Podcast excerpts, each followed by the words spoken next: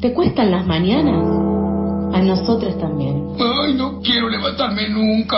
Pasadas por alto, de 8 a 9 de la mañana por FM La Tribu.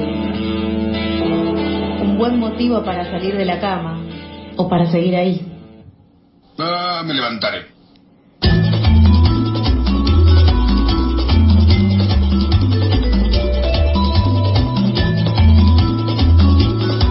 44 minutos pasaron de las 8 de la mañana. ¿Cómo me gusta cuando el día va cumpliendo los pasos que alguien estipula el día anterior, ¿no es cierto? Decir, bueno, 8.30 hacemos esto, 8.45 hacemos esto y ya estamos en condiciones de darle la bienvenida. Es arroba, llevamos el fuego en Instagram Sí. y su nombre es Facundo del Agua, quien le damos la bienvenida a la Argentina y a FM La Tribu. Hola Facu, ¿cómo andas? ¿Cómo andan? Buen día. Buen día, ¿todo bien vos? Con mucho sueño. Qué bueno, bienvenido. Me Creo que estamos todos igual. Sí. Sí. nosotros ya estamos muy despiertos igual, porque te cuento, Facu, que estamos desde las 8 de la mañana acá, meta, charla, charla, charla, noticias y cuestiones. Sí, sí, pero, lo- los he escuchado, sí, sí. pero la verdad es que está saliendo eh, todo más dormido de lo que creíamos. Eh, ¿Vos en el lugar en donde estás, tenés lluvia también? ¿Te acompaña? Eh, mira, te voy a ser honesto, no miré por la ventana todavía. Bárbaro. Hermosa El nivel situación. de quedarse en la cama eh, es total. O sea, Eh, total, totalmente. Pastelito Total. de canela. Bueno, eh, Facu, bienvenido entonces con este experimento, ¿no? De, de- de- de columna de recomendaciones varias culturales, decía le decía Toto Mm. hoy. Eh, si querés, presentate un poco, eh, contá un poco lo que haces y ahí arrancamos con el temita de la columna, ¿dale? Eh, bueno, mi nombre es eh, Facundo Aracua, soy eh, escritor y además me gusta mucho ver eh, cine, me gusta mucho ver series, me gusta mucho leer libros y eh, historietas y me gusta recomendar cosas. Eh, soy un eh, creyente fiel en la experiencia cultural compartida, así que me gusta que... que viste, recomendámelo, o te paso yo algo, entonces me parecía que estaba bueno también compartirlo acá. Es algo que lo hago siempre en Instagram y, y me parece que también está bueno hacerlo en otro, en otro formato. Hermoso, fantástico y sobre todo eh, que te hayas despertado y tengas la voluntad de, de hacerlo, eh, nos viene bárbaro también. Así que eh, contanos entonces por qué lado van a ir las recomendaciones de hoy. Bueno, eh, las recomendaciones de hoy vienen por el lado del eh, 8M.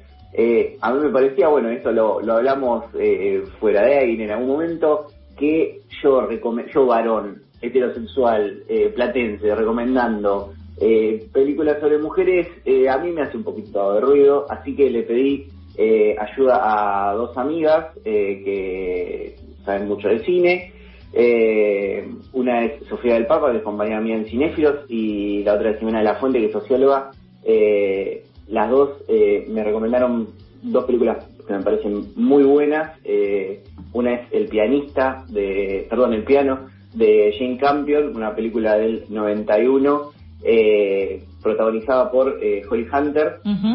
Una película de una pianista muda que eh, por un matrimonio arreglado tiene que irse a Nueva Zelanda eh, en, en bote con su con su hija y su piano y la otra es eh, bueno y, y en esta peli eh, ella empieza como una forma de emancipación eh, encontrando su deseo que casi eh, en, ningún momento de su vida lo, lo había hallado eh, su deseo sexual y la otra es La Ciénaga, eh, la obra maestra de Lucrecia Martel, Ujú. una película que eh, trata un poco sobre, eh, Simona lo va a contar mucho mejor que yo, pero para mí es como una especie de purgatorio menemista de eh, una familia de clase media alta eh, liderada por Graciela Borges, que eh, la rompe totalmente en, en su papel, y una película que es medio eh, antinarrativa, o sea, no es una película que va a tener un, eh, una introducción, un y un desenlace, sino que es más o menos una postal de eh, una familia que en algún momento eh, fue eh, con de lujos esplendorosos, pero ya eh, habita una decadencia total. Facu, déjame aprovechar ese punto para decir que entonces hoy vamos a eh, empezar a, a calentar motores para el 8M con mujeres detrás de cámara o encarnando personajes en, en las distintas películas que nos traes hoy y que tenemos también las voces de estas recomendadoras. ¿Querés escuchar a Sofía, a Jimena en particular? ¿Querés elegir? Eh, la que ustedes eh, quieran. Vamos con Sofía entonces. Muy bien. ¿Por qué elegir una película como El piano en un día tan especial como este? Primeramente por Jane Campion, que es quien está detrás de la realización de la misma. Ella es su directora y también guionista e hizo historia en 1993 al haberse alzado con la Palma de Oro de Cannes y fue la primera mujer en haber ganado este premio. Y no solamente esto, sino también fue una de las mujeres de las siete mujeres que históricamente estuvieron nominadas como mejores directoras dentro de los premios Oscar. Jane Campion nos muestra el retrato de una mujer con muchas facetas, múltiples facetas diría yo, que se llama Ada, ella es muda, se la acusa en un momento de que es muda por voluntad propia porque tiene un carácter difícil, y Ada eh, intenta comunicar, está intrínsecamente vinculada a su piano, que a través de su música eh, lo que hace es comunicar parte de su deseo y de su identidad. Ella es vendida por su padre a una tierra hostil en Nueva Zelanda, donde tiene que cruzarse con, con otro formato de civilización completamente disímil a la que ella está acostumbrada en su Escocia natal. Y acá se encuentra con dos modelos de hombres que son antinómicos, pero que funcionan dentro de esta, esta relación que se establece, entre esta triada donde se da cierta complementariedad, pero que ella logra un acercamiento con uno de los personajes más entrañables, que es Baines, eh, interpretado por el siempre maravilloso Harvey Keitel, eh, donde establecen un trato, un pacto erótico, donde en la medida en la que ella toque alguna de las teclas de este piano, tiene que ir desnudándose y tienen que entrar en contacto con su propia piel.